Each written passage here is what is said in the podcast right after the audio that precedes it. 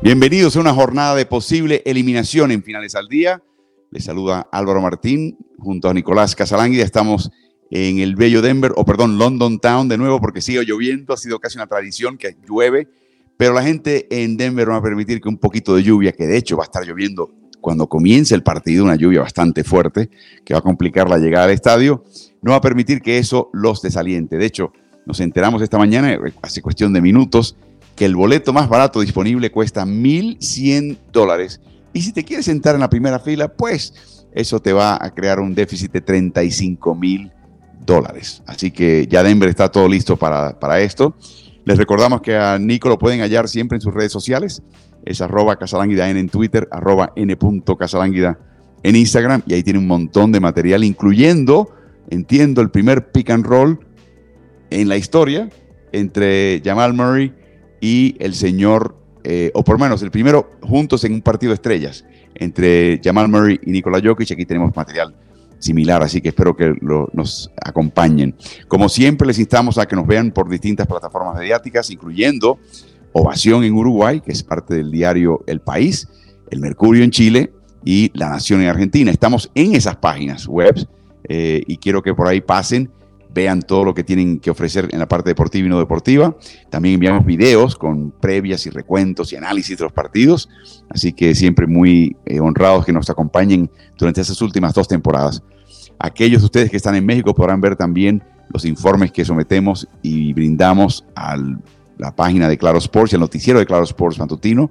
Siempre la cobertura día a día de esta serie, pase lo que pase. Así que seguiremos con ustedes. Si termina la serie de Denver. Seguiremos con ustedes con un programa al día siguiente que verán, que grabaremos después del partido, si la champaña y la cancha lo permite. Y si no, seguimos a Miami, seguimos hasta las últimas conclusiones de estas finales. También estamos en Ritmo NBA, estamos en el canal de, de Twitch, la página de TikTok, la cuenta de TikTok, de Instagram, de Twitter, la página de Facebook. Estamos en el canal de YouTube que ven en pantalla, que es Ritmo NBA-NFL. Ahí está archivado todo. Ahí hay de todo de tu equipo y de tu jugador preferido a través de todo un año y más. Pasa por ahí. Hay comentarios de Nicolás, comentarios del coach Carl Morales. Pasa por ahí, suscríbete y activa notificaciones, que es el botón de la campana para que te vayan llegando ya directamente estos contenidos y no te lo pierdas de ninguna manera. Y también tenemos podcast de Ritmo NBA bajo ese nombre en las plataformas principales. No solamente descarga, suscríbete y no te lo pierdas. Y como siempre, les instamos también a ustedes que nos escriban, nos, eh, manden su like, nos digan su comentario, su sugerencia, pregunta, observación, inclusive crítica, sugerencia, todo bienvenido. La interacción es importante para que el algoritmo de estas plataformas diga, aquí hay interés, vamos a mostrarle esto a otras personas que quizás no, hayan quedado expuestas a este material. Y hablando precisamente de una de esas preguntas, Nicolás, a ti te llegó una pregunta de Juan Antonio Vera, eh, arroba canicio que nos pregunta, buenas tardes, Nicolás y Álvaro. Si algún día tienen tiempo, me interesa saber quiénes son los mejores entrenadores en situación de salida de tiempo muerto, lo que se llama en inglés after timeout o ATO. ¿Quién es más eficaz en ofensiva y defensiva en la jugada siguiente al salir de un tiempo muerto? Un abrazo. Aquí tenemos tiempo para ti, Juan Antonio, y Nico en particular se tomó el interés de descifrar eh, estos equipos y lo que hicimos fue a nivel ofensivo, hasta ahora es solamente lo que tenemos, los puntos por 100 posesiones entre equipos y esto incluye temporada y playoffs. Y Nico, aquí está la lista. Bueno, buen día, Juan Carlos, eh, Juan Antonio, que, que nos hizo la pregunta y nos pusimos a trabajar en tu, en tu respuesta. La encontramos y acá te presentamos esta placa donde vemos a Celtics, el equipo de Joe Mazula, liderando esta, esta tabla con 100 tres acciones por 100 posesiones. O sea, tiene una eficacia, una, eficacia, una eficiencia de, 1.3 puntos por posesión o 103 por 100 posesiones, lo cual es, es bastante alto. Y después vemos a los Nuggets, que es el primer equipo de estas finales que está en la tabla, en la posición número 12. Y ahí vemos el 98 puntos por 100 posesiones, es lo que realiza Nuggets. Luego, en esta próxima placa, encontramos a Miami, que está un poco rezagado, Álvaro, el equipo de eh, Spolstra, que sinceramente cuando buscábamos esto, José Antonio, me sorprendió un poquito el lugar de Hit. Pensé que iba a estar un poco más arriba en la tabla de posiciones. Eh, en este ranking de los después del tiempo muerto, como que mide la eficiencia que tiene un entrenador o un equipo, saliendo del minuto, qué nivel de o qué grado de eh, eficacia eh, el equipo ese tiene, convierte, ¿no? Después podemos ver también si convierte más tiros de tres puntos, si convierte tiros de puntos, pero ahí vemos, como nos habías pedido, y para también la gente creo que fue una buena pregunta, que se pueda conocer la realidad de cada uno de los equipos. Entonces, Boston primero, em, Boston primero, Filadelfia segundo. Aquí viene mi pregunta. Yo tengo dos preguntas acerca de esto. Cuando veo la lista, y esto es una total generalización, lo primero que me viene a la mente es que los equipos que están arriba en la tabla tienen grandes definidores. Eh, Boston tiene a Tatum, Philadelphia tiene a Embiid, y a Harden, Dallas tiene a Luca, Boston, Brooklyn tenía en ese momento a, a Kyrie y a Durant, que es parte de la cifra que vemos acá.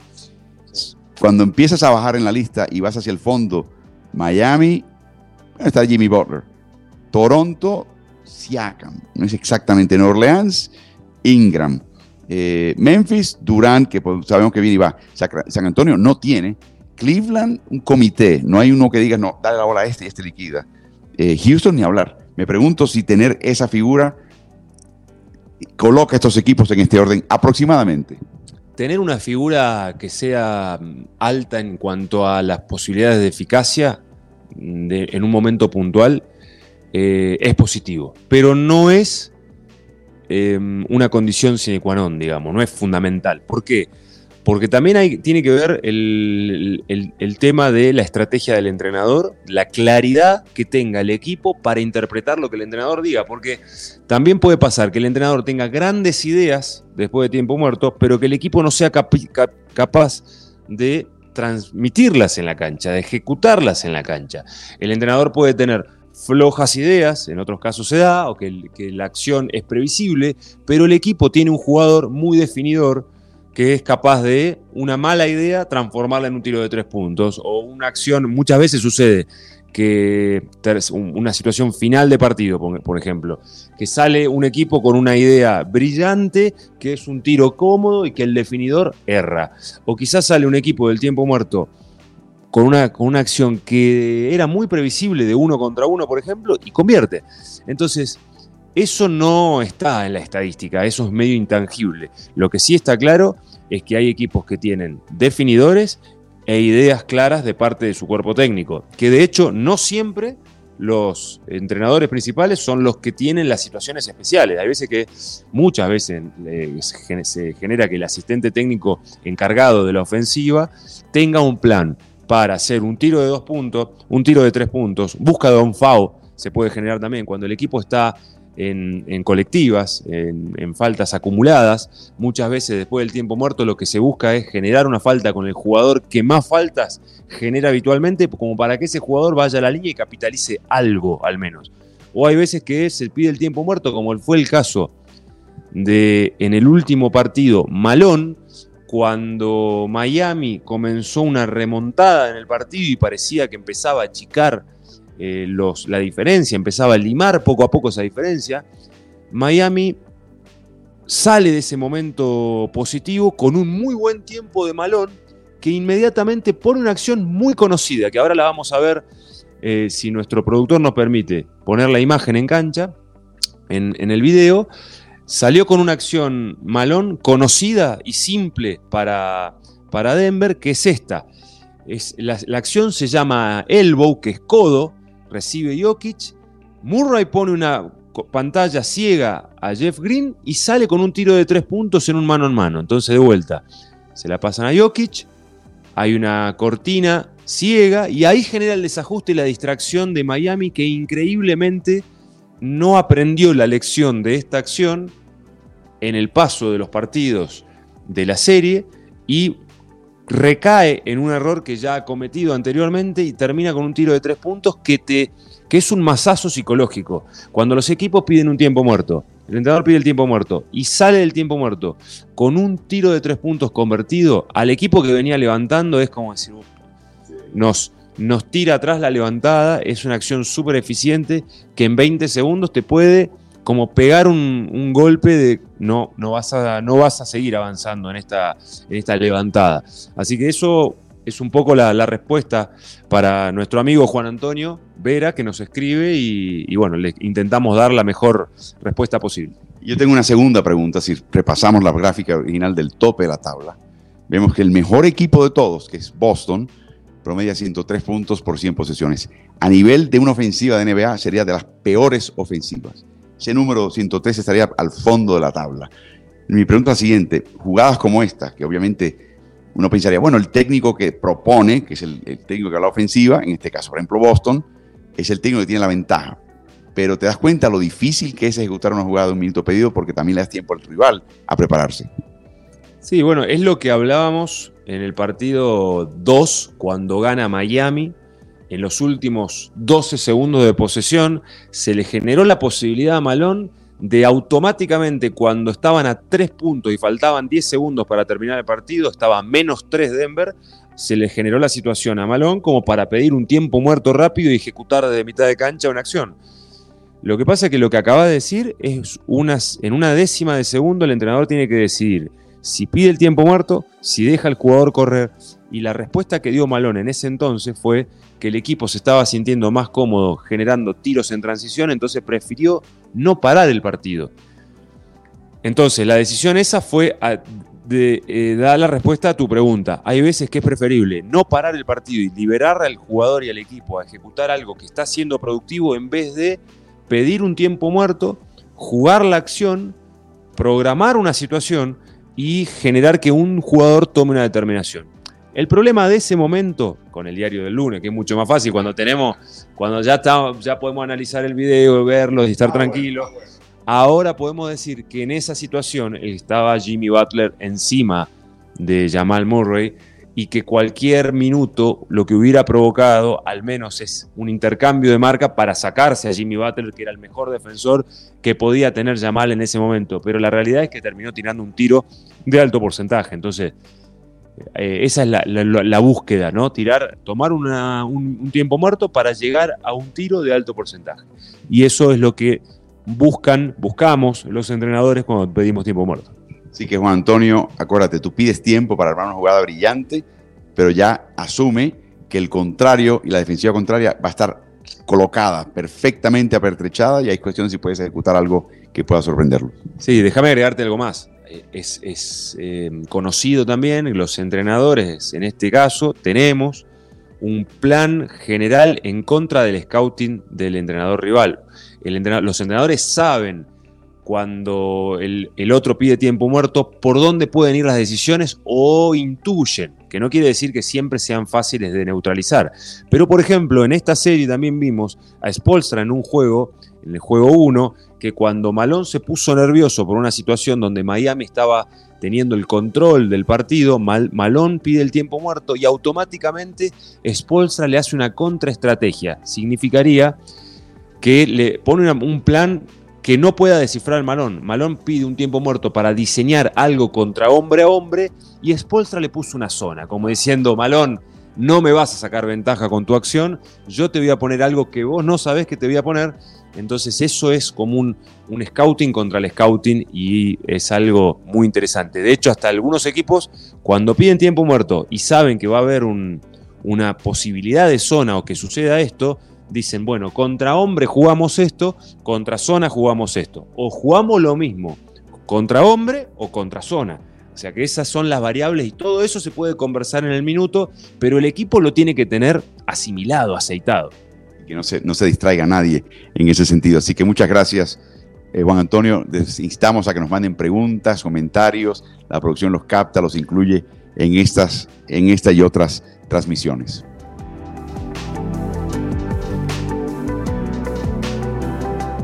Bueno, tenemos ahora el tema de Harden, James Harden, que tiene un año más en el contrato de Filadelfia, pero es a su opción. Y él ya dijo que él tomó un recorte de salario para que pudieran acomodar a figuras como PJ Tucker en el equipo de Filadelfia y que no estaría dispuesto a hacerlo.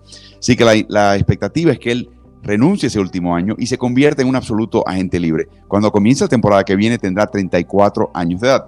Y un individuo que se llama Kostia Medvedovsky ha sacado una métrica de rendimiento total que se llama Darko. No es por Darko Rajakovic, que es el nuevo técnico de Toronto, es por Darko Milicic, que fue el chico que trajeron eh, como alto clasificado de Detroit y, fue, y no duró mucho su carrera en la NBA. Y lo que hizo fue comparar la carrera de Harden con el jugador que más se asemeja, que es Manu Ginobili. Recuerden que Harden ha copiado muchísimo del repertorio de Manu en ese sentido. Y lo ha hecho en este caso con una gráfica que los equipara sencillamente por partidos jugados, desde cero hasta en el caso de Manu ya 1500 partidos. Aquí hay un par de cosas interesantes. Primero, el hecho de que Harden a estas alturas de su carrera tiene un rendimiento un poquito superior al de Manu. En general pienso yo porque el protagonismo por diseño de Harden y su capacidad de anotador es superior y lo fue en gran parte de la carrera a la de Manu. Es interesante ver cómo Manu le sacó partido al principio de su carrera y saca un plus, eh, un superávit eh, en la primera parte de esa gráfica en la, izquierda a Harden. Y luego puedes ver cómo va cayendo la producción de Manu al pasar el tiempo porque sencillamente envejece. Pero hay una segunda gráfica y es, olvídate del partido cero al final. Vamos a emparejarlos por edad, por edad. Y por supuesto, Harden llegó a la liga con 20 años, Manu llegó con 25. Y aquí hay un par de cosas interesantes. Le toma como 500 partidos, tanto a Mano como a Harden, llegar al punto alto de su producción. Sacamos la cuenta, 500 partidos son 7 eh, y pico temporadas. O sea que un jugador de NBA, por más talentoso que sea, llega a su punto máximo de capacidad a partir del año 7. No importa la edad en este caso, lo podemos ver en ambos casos, de Harden y otro. Y aquí vemos una gráfica distinta, y es que a nivel de edad, el declive de Harden empieza mucho antes del de Manu. Y eso es el tema de este tópico, porque él quiere un contrato de cuatro años y 200 millones de dólares. Filadelfia puede ofrecer 210, pero paga impuestos de Pensilvania. Houston Rockets le puede ofrecer solamente 200, pero no paga impuestos estatales y la diferencia es importante. Inclusive salía ganando el equipo de Texas. Y la otra cosa, va a terminar con 38 años de edad este contrato de cuatro años. Tú eres el gerente general de Filadelfia, Daryl Morey, o Rafael Stone de Houston, y conoces a Harden y sabes que su biotipo físico y conoces, no se ha lesionado, pero ha tenido problemas de, peso y de, resistencia y quieres, él quiere 200 millones. ¿Estás dispuesto a dárselo? cuando ¿Le vas a pagar 50 millones o más cuando tenga 38 años de edad? ¿Qué haces? Es una situación de mucho análisis, eh, hay que ver cómo se lo rodea a un jugador que requiere mucho la toma de determinación, eh, pero sí, esta gráfica es muy elocuente, porque primero que dice algo muy interesante con respecto a la paciencia que hay que tener a los jugadores cuando se adaptan en la liga. Que esto que mencionás, que los primeros 5, 6, 7 años son de un ascenso en la curva marcado hasta llegar al pico de su rendimiento, que como muy interesante el gráfico que, Darko, como le llama eh, esta, esta, persona, eh, demuestra que no hay una, una suba muy marcada del nivel en los primeros años, o no hay una eficiencia grande en los primeros años, sino que tarda 5 o 6 años. En el caso de James Harden, es evidente que su baja de rendimiento está siendo con cierta juventud. Es evidente que el nivel de él está bajando teniendo todavía mucho tiempo de, jugador. Entonces, sinceramente, es un riesgo muy grande darle un contrato tan largo, tan alto, que lo complica al equipo para tener otras piezas importantes. Habrá que ver qué posibilidades tiene Filadelfia y Houston de rodearlo a James Harden en caso, porque esto es un rumor, ¿no? La, posibilidad de la salida, todo rumor. Así que habrá que ver si realmente las franquicias tienen un interés por tener un jugador que es sumamente protagonista, porque James Harden, el Barba, no es un jugador que, que pueda jugar como hacías Manu, de un, de un rol secundario, que podía venir como sexto hombre, que tenía cuestiones que eran muy intangibles en el juego y que le daban mucha capacidad eh, colectiva al equipo. Manu tenía una, una, capacidad totalmente distinta. Harden es un jugador netamente ofensivo que requiere el balón y habrá que ver si realmente tiene tanto interés uno de los dos equipos en mantenerlo a ese dinero.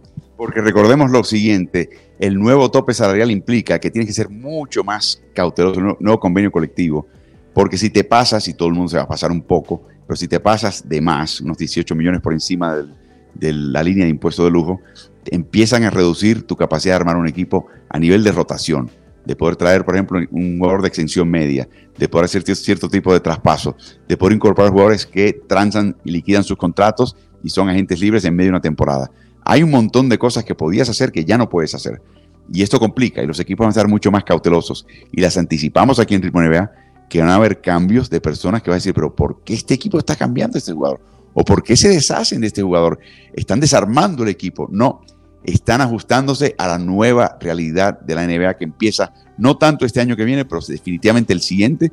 Pero vemos ya algunos equipos empezar a hacer movidas ahora para prepararse a este nuevo mundo de la NBA que va a, poner un premium tremendo en retener tus primeras selecciones, cosa que ha sido todo lo contrario en los años recientes, y desarrollar tu propio talento. Es, es un poquito una vuelta a la antigua. Y pagarle esta cantidad de dinero a Harden. La conclusión nuestra es que bueno, Harden irá a un equipo y quizás existe un equipo desesperado que piensa que su ventana de campeonato es ahora y necesito al Harden de 34 años de edad y después me preocupo por el de 38, ¿no? La mentalidad esa. Pero el hecho es que puede que existan tanto en Filadelfia, Houston u otros destinos para Harden conversaciones muy difíciles donde se tope Harden con el hecho de que los equipos no van a estar dispuestos a darle un contrato máximo. Y punto. Y tendrá que ajustarse. Eso le pasa a todo jugador, le pasó a Mano en un momento, le pasó a todo jugador de NBA, le pasó a Tim Duncan.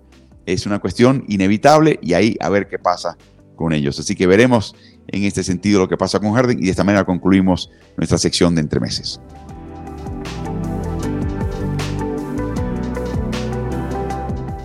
Ya escampó en la ciudad de Denver, está saliendo un poquito más el sol, pero nuevo el, pronóstico, y sabes que a mí odio los pronósticos, ¿no? El pronóstico es lluvia por la tarde, ya justo cuando la gente va llegando al estadio, pero obviamente va a haber muchísimo, muchísima anticipación y ansiedad en esta ciudad por conseguir ese primer campeonato en su historia en el básquet. Ni siquiera cuando estaban en la ABA en nueve años, llegaron a una final, la perdieron contra los New York Nets del Dr. J, pudieron ganar ese campeonato, está a su alcance y veremos qué pasa. Y un pequeño, eh, un pequeño comentario al, lado de este tema. Mencionábamos anoche en la cena, Nicolás, que aunque le dice el técnico Michael Malone a su equipo, no vean periódicos, no lean revistas, no vean televisión, no, enciendan el móvil, no lean redes sociales, desconéctense porque está todo el mundo hablando a este equipo y diciendo que Miami no sirve para nada y que el partido es cuestión de presentarse el lunes por la noche y ganar el partido. La sensación es que, por ejemplo, tu señora te dice, bueno, mañana hay campeonato, ¿cómo me he visto mañana? ¿De qué, de qué forma he visto? Traemos a los niños, porque va a haber fiesta después del, campeonato. O sea, ya están todos pensando en el campeonato y el jugador no puede evitarlo, no puede evitar ese tipo de conversación. Sí, es muy difícil, porque por más que Malón lo diga permanentemente, que hay que erradicar el pensamiento de que esto está acabado, eh, es natural. El ser humano entra en una relajación natural o empieza a pensar en el post y, y la serie cuando se pone así, que estás a un partido de terminar el, campeonato, hay una, una, ansiedad colectiva, como esperando que el tiempo se termine y que llegue el final de ese reloj y que se logre ese objetivo tan anhelado, que empieza a ser contraproducente. La realidad también hay que decir es que Denver ha manejado extremadamente bien todas las cuestiones psicológicas, emocionales eh, de esta serie. Porque he tenido que atravesar eh, situaciones difíciles, le ha ganado a Lakers barriéndolo en un 4 a 0 cuando era algo complejo, con Lakers con mucha experiencia, con mucha madurez en serie, con una franquicia de mucha historia y lo ha barrido. Después ha tenido que esperar esto de los nueve días sin eh, jugar sin tener ritmo competitivo, un equipo que estaba en ritmo competitivo contra Boston cuando Miami fue a séptimo partido, y la pregunta era si Denver iba a ser capaz de gestionar la ansiedad de esos nueve días y mantenerse en ritmo a pesar de no competir. Y realmente lo que ha hecho Malón y su equipo, sus dirigidos, ha sido brillante gestionando esa dificultad. Entonces, hasta ahora tenemos que decir que Denver está haciendo las, los deberes, los pasos, como para no caer en vulnerabilidades. Esta es la de hoy, es otra vulnerabilidad también que no la ha vivido nunca en su historia, porque está a horas de poder ser por primera vez el campeón de la NBA y la ansiedad de, como decías, tu mujer te dice, pero bueno, después del partido ah, hay fotos, vamos a ir a cenar con la familia de tal, y ahí, tal lleva el champán al vestuario y ya empezás a escuchar los ruidos y se prepara el trofeo y ves en la cancha que ya está el trofeo para el campeón, porque a partir de ahora empiezan a estar los trofeos y las remeras que dicen campeón, es inevitable. Por más de que lo quieras evitar y que tenés que hacer un enfoque y una concentración muy dura, que es que lo de Malón en ese sentido ha sido excelente. Yo en ese sentido he, visto, he aprendido algo mirándolo, evaluándolo, eh, porque muestra su dureza, su, firmeza a la hora de no caer en las vulnerabilidades que te propone la situación. Y habrá que ver si son capaces, porque esta es una situación nueva y hay que ver si no, si no caen. Recuerden, en estas finales, este equipo por primera vez perdió uno de los primeros dos partidos. El equipo era el primer clasificado, tenía los primeros dos partidos en casa, ganó en la primera vuelta, ganó en la segunda, ganó en la tercera los primeros dos. De repente Miami llega, el cansado Miami, y le roba la localidad en el segundo. Momento de crisis y se puso un poquito duro ahí con su equipo eh, Malone, la recuperaron inmediatamente el cero y luego siguieron evolucionando para el cuarto. Así que muy interesante. Vamos a repasar un par de cositas antes de entrar a, lo que Nicolás ve como posibilidades para el equipo de Miami. El enfoque de esta transmisión hoy es qué puede hacer Miami. No estamos hablando de ganar esta serie, estamos hablando de ganar un partido. Después nos preocupamos si ganan el quinto, lo que va a pasar en el sexto, porque veremos algo en el quinto que quizás sea interesante para un sexto, pero es hipotético el sexto. Hay que ver en este momento con un Denver que se está adaptando a cualquier cosa que plantea Miami y lo está desarticulando. Es como está avanzando un campo de guerra y está desarticulando minas. Ya no está pisando minas, nada les revienta. Todo les permite avanzar y van bien. Pero Miami todavía puede que tenga un par de cositas que pueda hacer que ha hecho antes o que pueda hacer mejor que no ha hecho antes. Vamos a repasar antes que nada las alineaciones eh, que hemos visto hasta ahora con un mínimo de 10 minutos jugados de parte de Miami que veremos cuán eficaces son.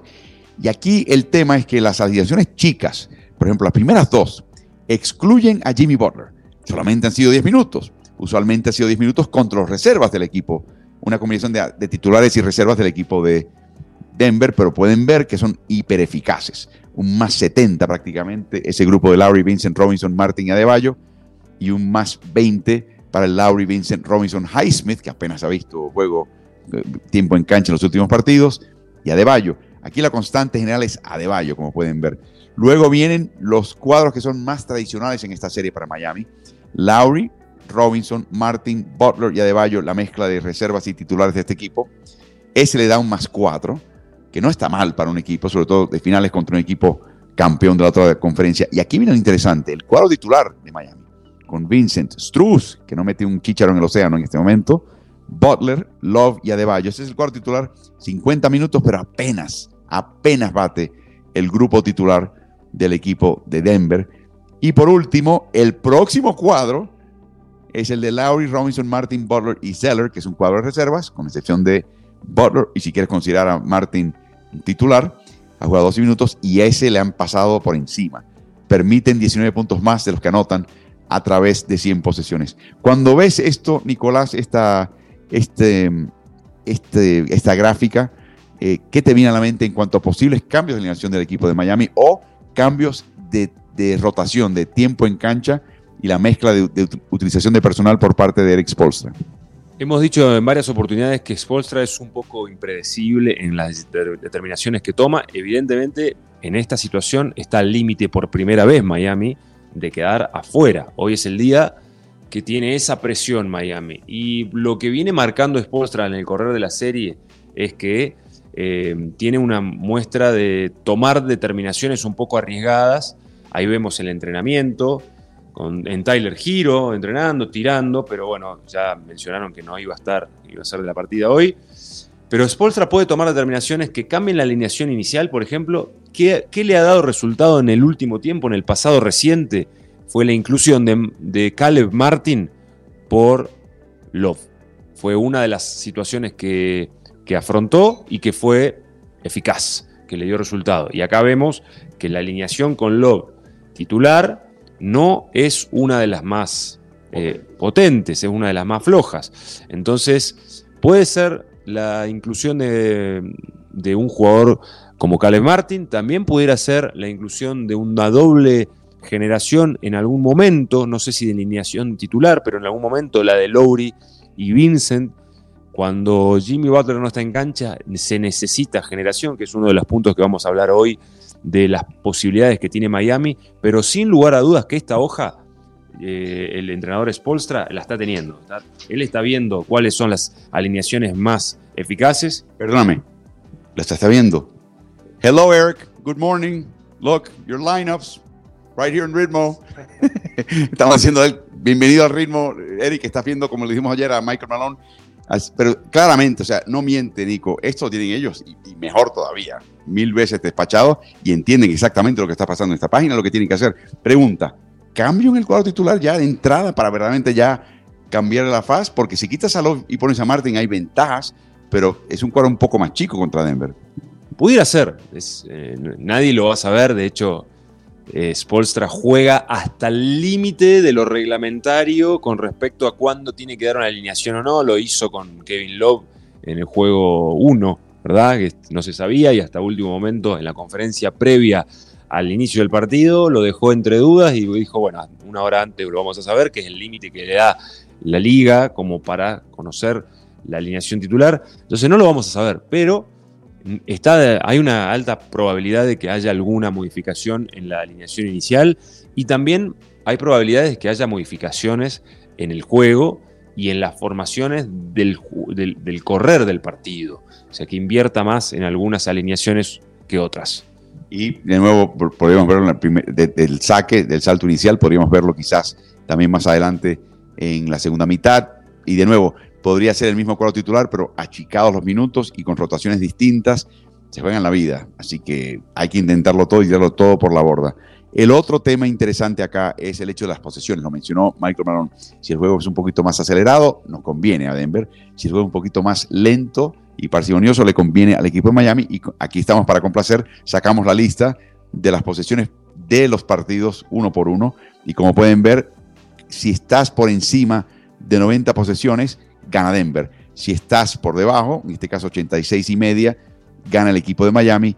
Y aquí lo interesante es, ¿qué puede hacer Miami?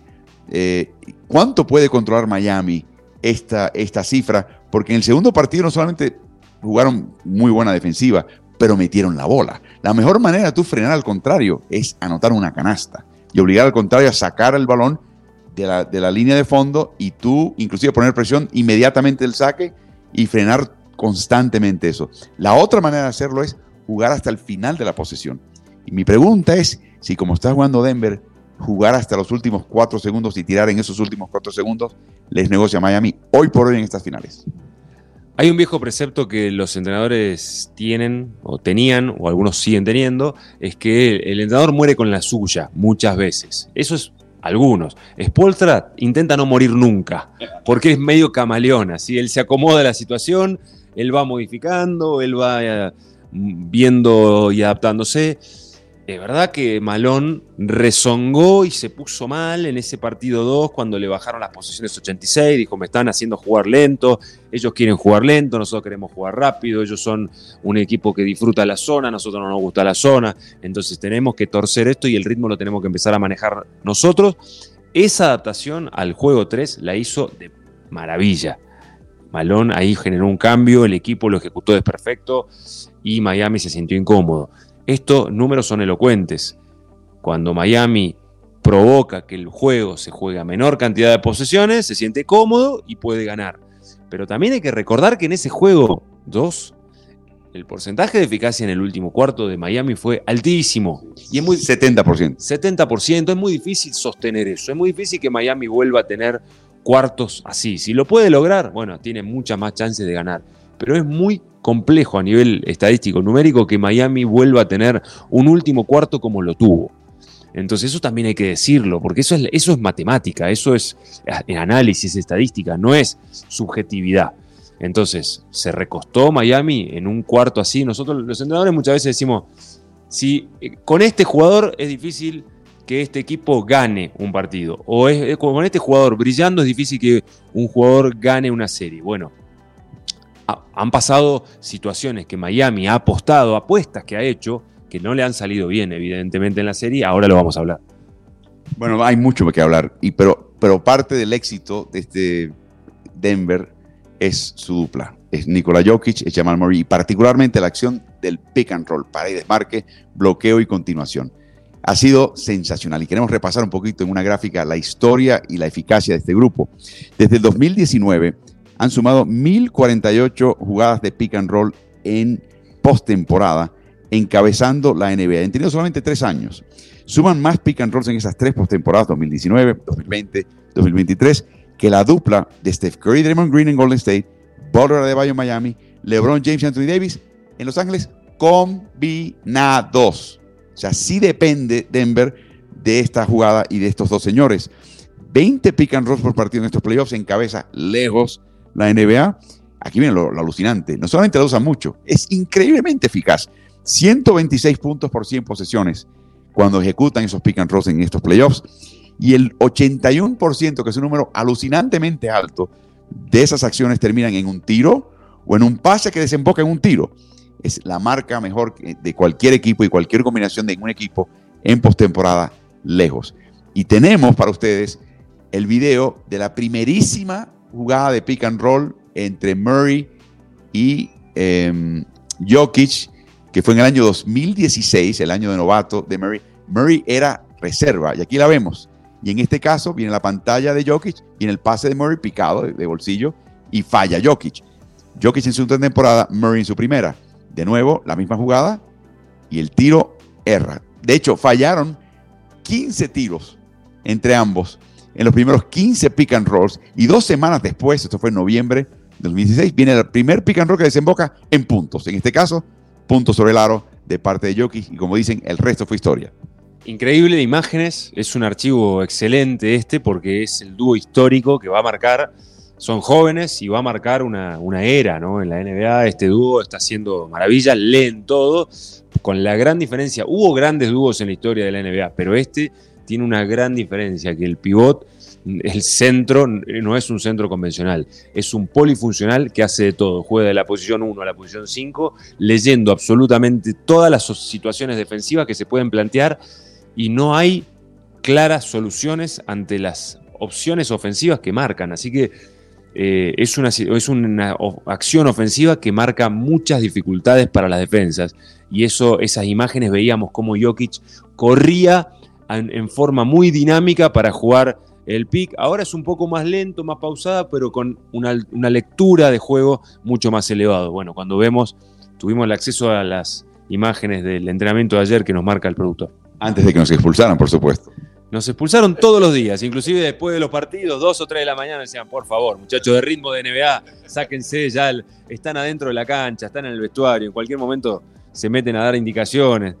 Así que nos expulsaron de todos lados. Es muy prematuro decirlo y no quiero yo eh, pecar aquí, por supuesto, pero siempre hablamos de Stockton y Malone y ellos tenían esa jugada, aparte de súper pulida, era no solamente el fundamento, era el espinazo, fundamento, músculo y hueso de la ofensiva de Utah. Hay un par de paralelos acá, ¿no?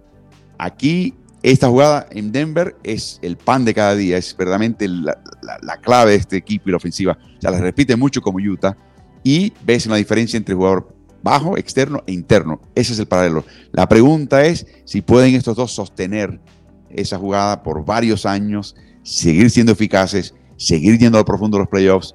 Ya empieza a verse esa parte inclusive ganar un campeonato los pone inclusive por encima de la dupla de Stockton y Malone. Así que, de nuevo, no quiero yo eclipsar a Stockton y Malone o hacerlo de forma barata y prematura, pero estos chicos están ahí, están, están metiéndose en la conversación y veremos qué pasa de aquí en adelante en los próximos tres o cuatro años.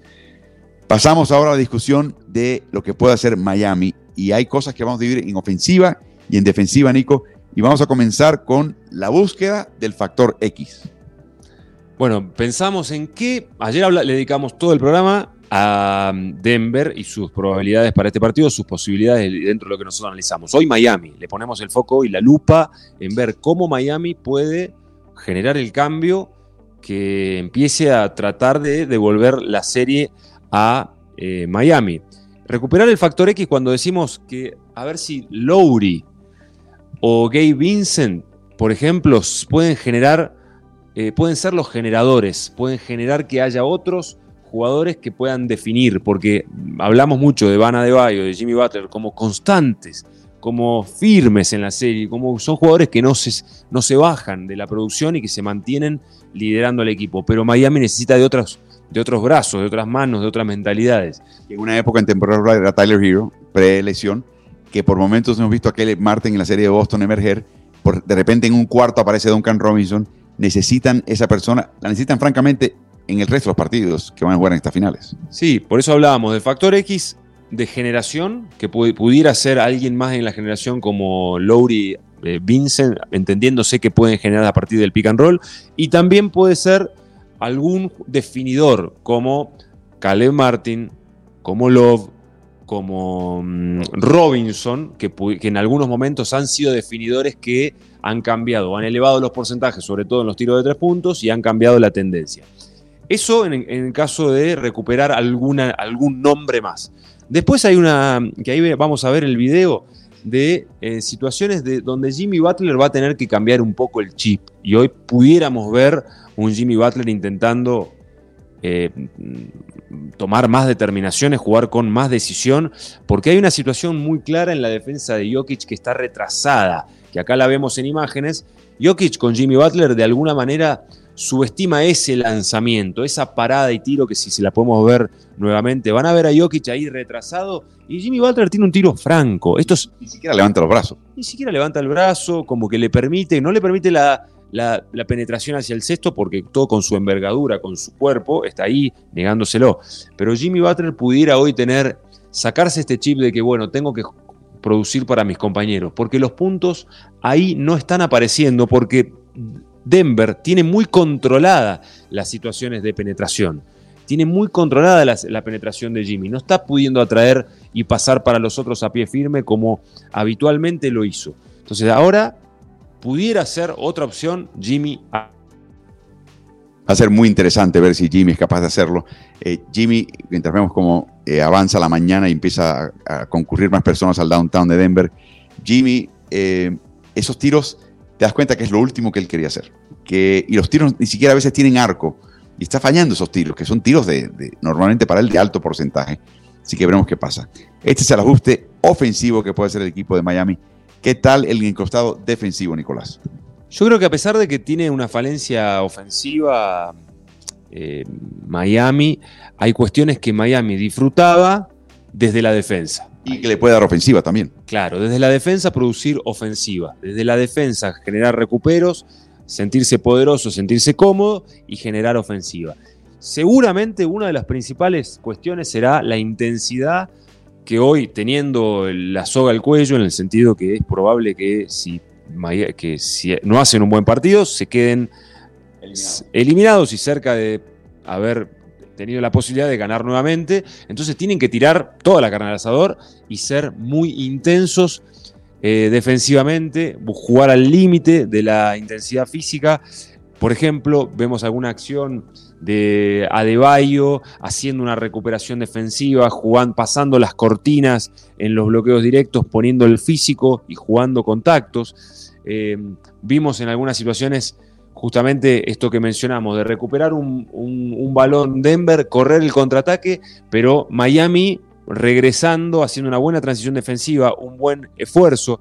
Vemos alguna acción de Adebayo tapando, haciendo una tapa, que, es algo habitual en ellos, y, ese tipo de intensidades o demostraciones físicas son claves para el partido de hoy. No pueden dejar pasar eh, pelotas divididas o balones o, también las cuestiones que tienen que ver con el rebote. Hoy será clave nuevamente el cerco reboteador que puedan tener eh, seguridad en mantener las posesiones con el cerco reboteador como vemos acá. Fíjense, en esta posesión defensiva de Miami recupera el tiro y tres jugadores haciendo el cerco reboteador. No hay tiro cómodo y a partir de acá se genera ofensiva. Esto no es solamente defender el tiro, que es un tiro muy bien defendido y como sigue la posesión defensiva, todos haciendo el, bloqueo para que la pelota caiga en el suelo, que es algo ideal de lo que buscan los entrenadores, y después se toma el balón para correr el contraataque. Estas son cuestiones muy necesarias que Miami tendrá que hacer sostenida, no por momentos, por lapso de 5 o 6 minutos, lo tiene que hacer los 48 minutos. Otra de las cuestiones que debiera Miami mejorar es la defensa del pick and roll Jokic, Murray, como veníamos hablando, pero si elige lo que yo eh, mirando ahí las acciones que Adebayo cuando hace esta búsqueda de atrapar o sacar el balón a Murray, que ponen dos hombres, Jokic y, muchas veces se ve eh, abierto con mucho espacio y tiempo para decidir tirar o pasar. Entonces acá lo que si Spolstra elige ir a atrapar y poner dos hombres arriba, tiene que generar rotaciones rápidas, como vemos en este video donde el pop es defendido por un hombre que le niega la línea de pase. Fíjense, Adebayo casi atrapando en mitad de cancha y cuando Denver busca a Jokic, se generan recuperas que genera ese tipo de acciones que son claras para Miami. Porque Miami en el 5x5 está teniendo problemas. Entonces, este tipo de situaciones les puede provocar contraataques y puntos fáciles. En este caso que vimos en, en la imagen, es Vincent el que sale de su asignación defensiva para meterse en el pasillo de pase. Eh, aquí lo vemos de nuevo. Al final, cuando se abre para el pop, mete la mano Vincent y deja su, abandona su marca. Los demás compañeros restantes, que son en este caso eh, Duncan Robinson y Larry, tienen que marcar entre dos lo que quede. Lo que quede el equipo de Denver, dos contra tres, inclusive si es importante. Si el riesgo va a ser ese, que yo también me pregunto si Spolstra tiene que ir por ese estilo defensivo que se que realmente lo ha hecho en muchas oportunidades en la serie y siento que Denver ya le tiene el tiempo tomado a esa acción de, atrape para sacarle el balón a, a, Yamal. Hay que ver si lo hacen, pero si lo hacen tiene que, tendría que rotar de esa manera. Y por último, hay una situación ofensiva que le está dando mucho a, a Denver, que es la triangulación entre Yamal, Jokic y algún corte, que puede ser por momentos Aaron Gordon, que es el que más capitaliza los, los pop de Jokic, puede ser Christian Brown, puede ser inclusive Michael Porter Jr., que con esto de que no la está metiendo, están utilizando más con los cortes, y estos cortes están siendo muy dañinos para Miami. Entonces, no solamente que tiene que sacar debajo del aro y sacar la línea final cada vez que le convierte en un punto fácil de corte, sino que no está pudiendo hacer recupero. Entonces acá veremos las imágenes. Esta acción de triangulación es la, ofensiva de triangular entre Yamal, pick and roll contra la distinta regla defensiva. Cambio acá, recibe Jokic y automáticamente libera a Aaron Gordon con dos puntos que son de altísima posesión. Y el que está marcando a Gordon permitió que Gordon se interpusiera entre él, el defensa de Miami, y el aro, frente al aro. Pecado capital. No puedes permitir que un jugador de Denver tenga acceso libre al aro cuando está en el costado ofensivo. Son muchas las acciones que hay que proteger con el corte de Aaron Gordon y los otros jugadores porque son tiros muy cómodos. ¿eh? Mucho se habla del tiro de tres puntos, pero estos cortes son acciones donde Jokic suma asistencias y el equipo suma dos puntos claramente. Hay más imágenes de esto. Vamos a ver algún corte más que a partir de la triangulación que genera Jokic, ahí vemos recepción de Jokic, movimiento de balón al pop de Jokic, como lo atraen al pop de Jokic, se lleva defensas, quedan cortes libres. Fíjense, en esta oportunidad el jugador de Christian Brown está defendiendo una penetración de Yamal. Ahí lo dejan solo, era Lowry en ese caso, Christian Brown cortando. Y la siguiente es la última, vemos nuevamente esta, ¿no? Está cortando nuevamente Christian Brown, pero bueno, atrae la defensa Yamal y Jokic. Esa es la situación fuerte.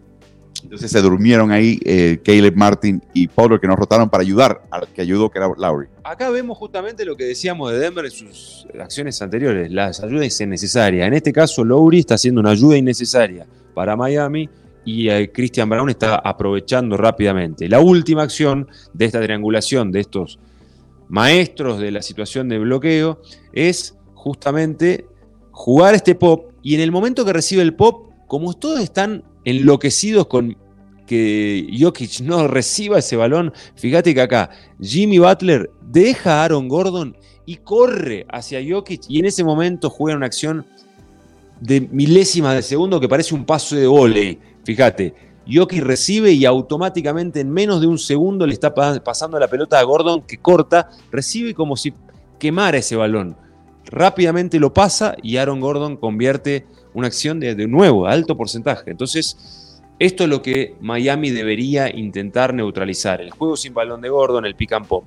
Por último, Miami necesita dejar de subestimar a Aaron Gordon. Aaron Gordon fue como un plan de serie, decir, bueno, Aaron Gordon no nos va a ganar esta final. Desde la primera jugada defensiva de Miami, cuando para doble marcar a Jokic en el poste, abandonaron a Gordon, ahí empezó a anotar Gordon. Por eso decimos que fue un plan de serie, porque Jimmy Butler lo empezó en el primer partido, primera posesión de la serie, a, a, liberar a Aaron Gordon para que tire, para que corte, y Gordon creció.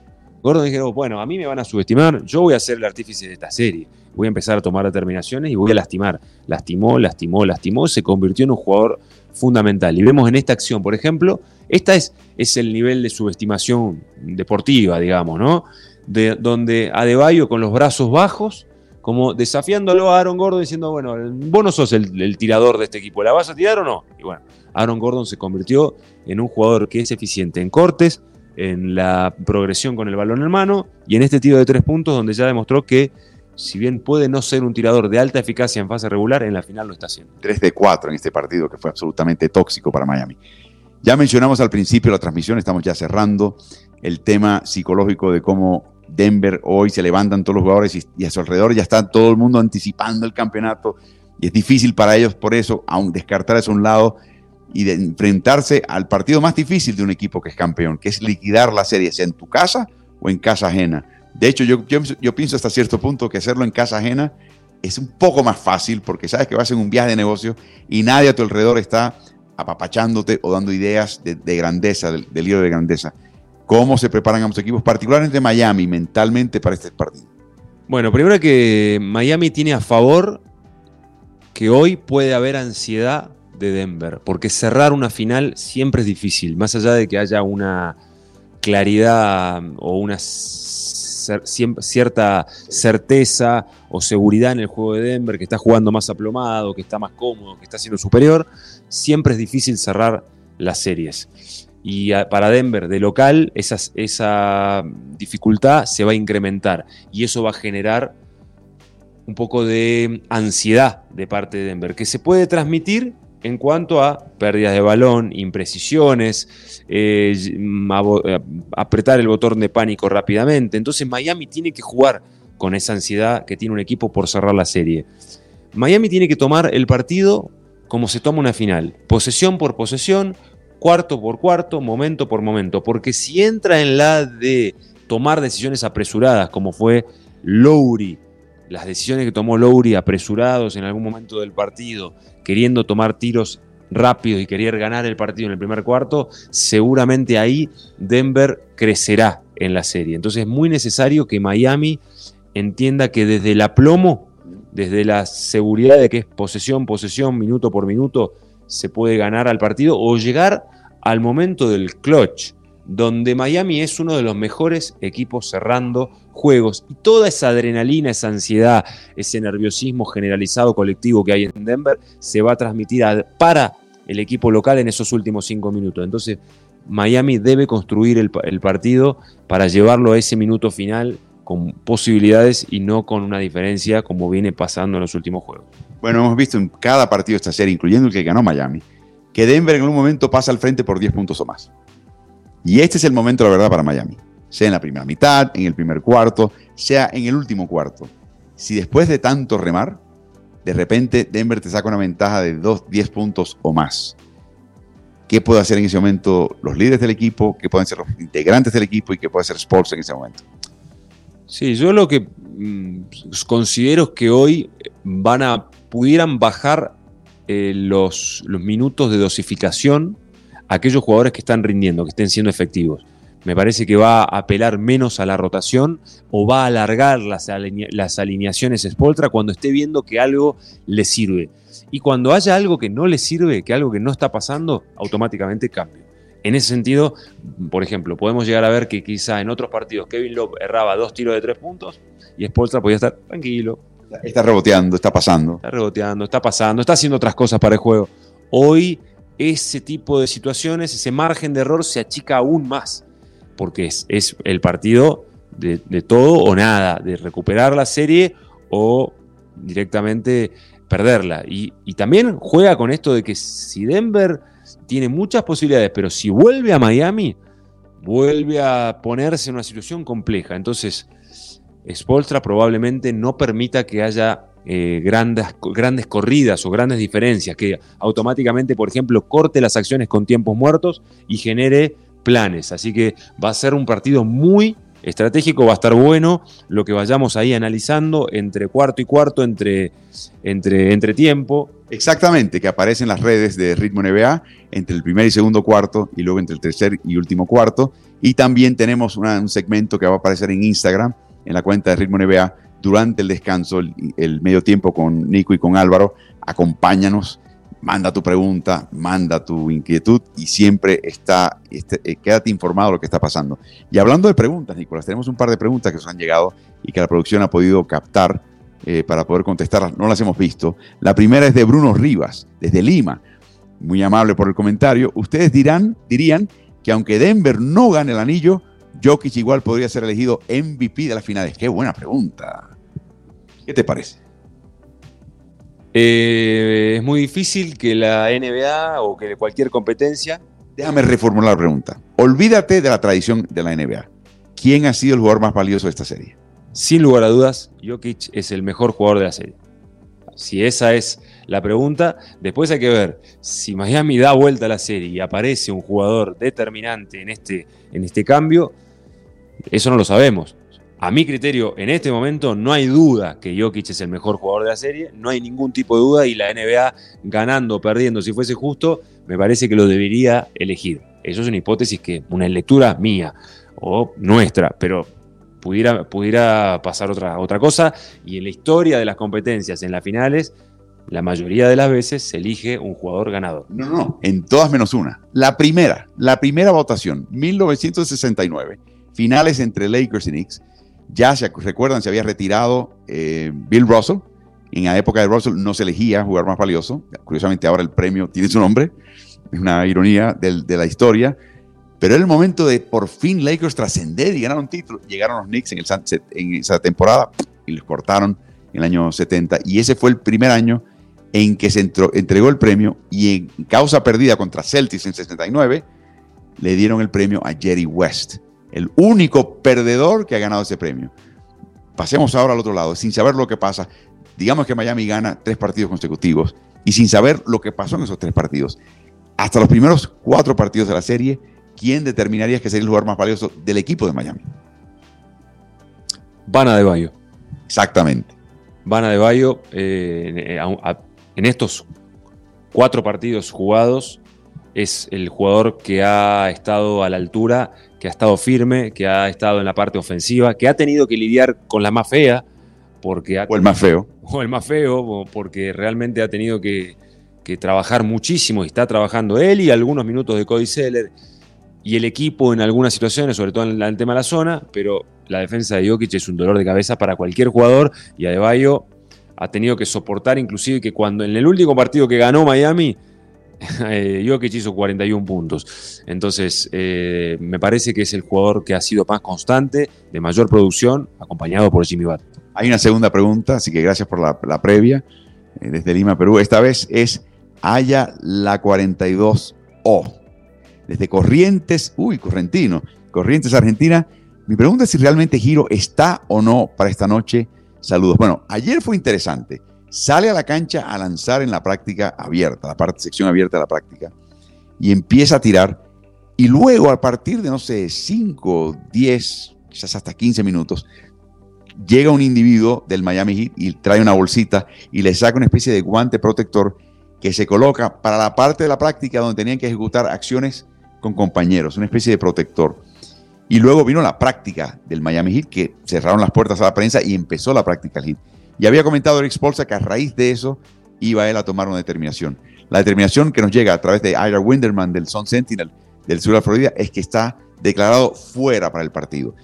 Es posible que hoy cambie el estatus de Hero, pero generalmente si te declaran fuera es porque han visto ya evidencia de que no vas a estar listo para la próxima noche. Así que tenemos que asumir que no va a jugar.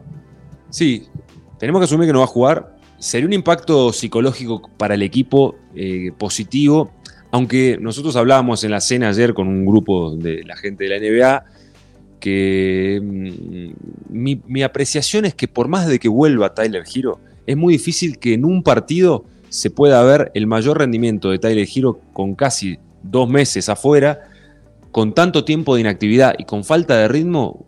Eh, a veces uno cree que un jugador es un extraterrestre, que viene, que cae y que produce, y que no es tan simple que vuelva a Tyler Hero y que tenga el impacto de los 20 puntos. ¿Lo puede hacer? Sí, pero no son, no es probable, no es tan eh, probable de que regrese Tyler Hero y que en el primer partido produzca 20 puntos y haga que Miami gane. Porque la naturaleza del ser humano es, después de una lesión, que vuelva y que esté midiéndose su cuerpo, si le duele o no le duele, esté pensando en él, porque es el egoísmo natural que tiene cualquier ser humano después de una lesión. Entonces es muy difícil que regrese y haga un partido desorbitante, que juegue a un nivel tan importante que les haga marcar. Lo que sí puede generar es un impacto colectivo. La presencia de él, solo la presencia de él, puede generar que Denver esté preocupado por otras situaciones que no ha estado preocupado aún y que Miami tenga en él depositado una especie de cuestiones de, distanciamiento que le permita que otros jugadores tomen otras responsabilidades. Ese es el impacto que pudiera generar Tyler Hero en caso de que, de que pueda jugar. Ahora, en mi apreciación personal, considero que es muy improbable que Tyler Hero llegue y haga él que el equipo, con, con, el balón en la mano, que haga 20 puntos, 25 puntos, que haga que el equipo cambie en absoluto. Eso es lo que, lo que yo considero. Ha tenido actividad física, ha lanzado aro, pero ayer, el día antes de las finales, del quinto partido de finales, fue su primera práctica con sus compañeros de equipo. Primera. Y recuerden, quebró este, estos dos huesos. El tercero y el cuarto metacarpo, la mano derecha, que es su mano de lanzar. Imagínense a Tyler Hero lanzarse a tocar un balón en un pasillo de pase con esa mano y le pega el balón con, la fuerza de un pase lanzado por Jokic. Imagínense que es el estilo la cultura del Miami Heat, que se lance al suelo a buscar un balón y al caer tenga que colocar la mano en la duela, la mano derecha, que lesionó con todo el peso de su cuerpo. O sea, son situaciones que en la mente de Tyler Hero tiene que estar pensando, espérate, ¿estoy para esto o no?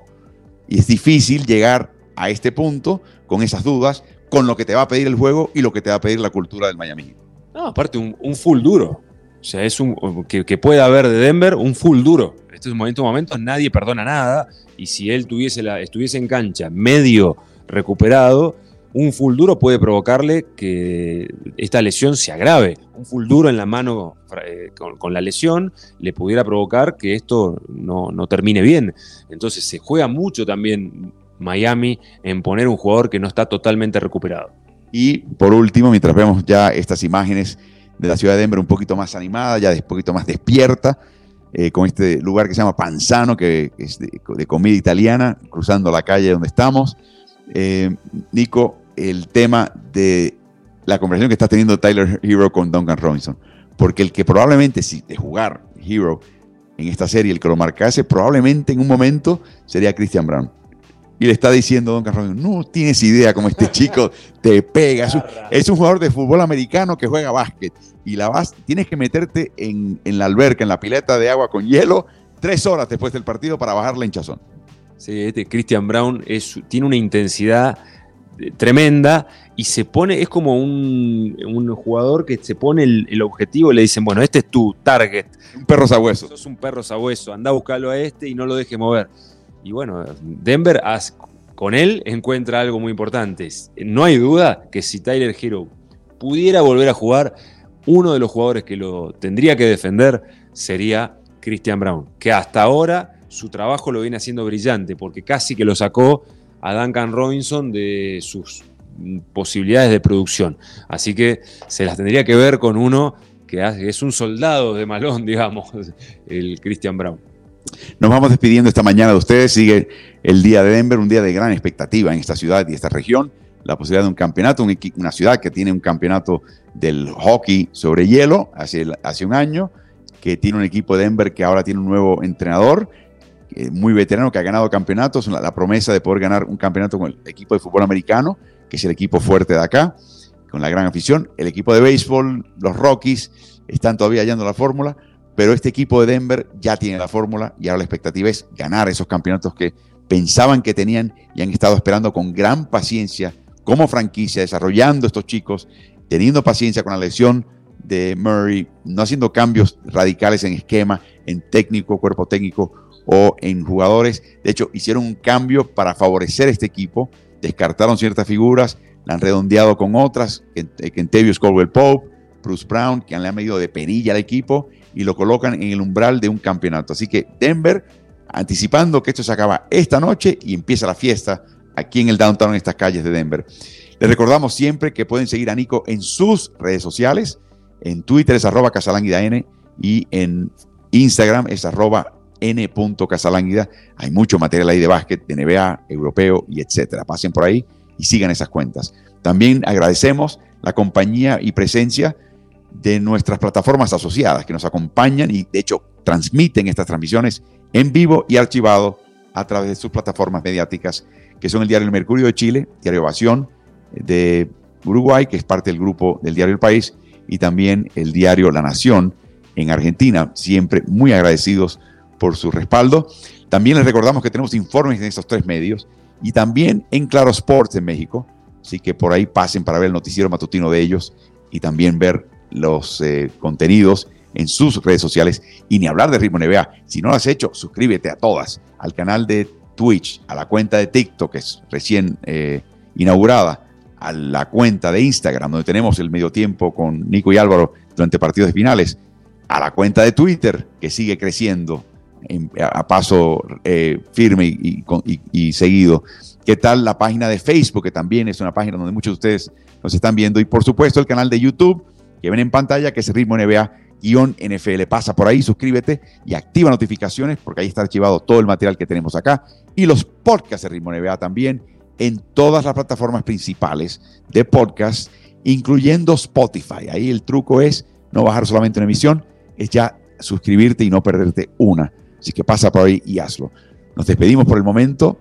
Estaremos con ustedes grabando el finales al día de mañana, esta noche. Mañana de ganar, esta noche de ganar Miami, hay viaje a Miami de vuelta. Así que en el momento normal que estaríamos grabando esto en vivo, estaremos montados en un avión yendo de vuelta. Podría ser el final. Y de hecho, tendremos la ventaja de que la cancha va a estar abierta un poquito más tarde, Nicolás, y no nos van a echar como, como perros al final, a la una y media de la madrugada. Veremos la, ceremonia, tendremos imágenes de, de esos momentos y transmitiremos a ustedes después del partido el cierre de finales para un finales al día del martes por la mañana que estará retransmitido de forma diferida. Disfruten su día, disfruten el partido, acompáñenos, siguen las redes de Ritmo NBA, acompáñenos en el medio tiempo con Nico y con Álvaro en Instagram, en la cuenta de Ritmo NBA, y nos veremos un poquito más tarde desde Denver, Colorado. Disfruten su día.